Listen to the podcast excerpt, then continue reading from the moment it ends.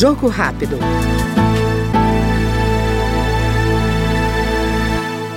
O deputado Bandeira de Melo, do PSB do Rio de Janeiro, afirma que o mandato conferido a ele vai ser pautado pela experiência como gestor.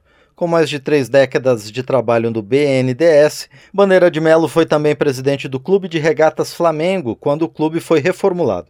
Segundo ele, a modernização do esporte, a defesa do meio ambiente e o desenvolvimento econômico serão prioridades nesta legislatura. Aqui na Câmara Federal vou ter quatro anos para defender muita coisa em que eu acredito né? Eu tenho uma história ligada ao desenvolvimento econômico e social, fui do BNDES, né? tenho uma ligação muito grande com as questões ligadas ao meio ambiente também, a modernização do esporte, a eficiência energética. Então, tudo isso são coisas que eu vou é, tentar trazer para cá, para o meu mandato, sempre de olho também na defesa do Rio de Janeiro e tentar reverter o processo de esvaziamento econômico que o meu estado vem sofrendo ao longo dos anos.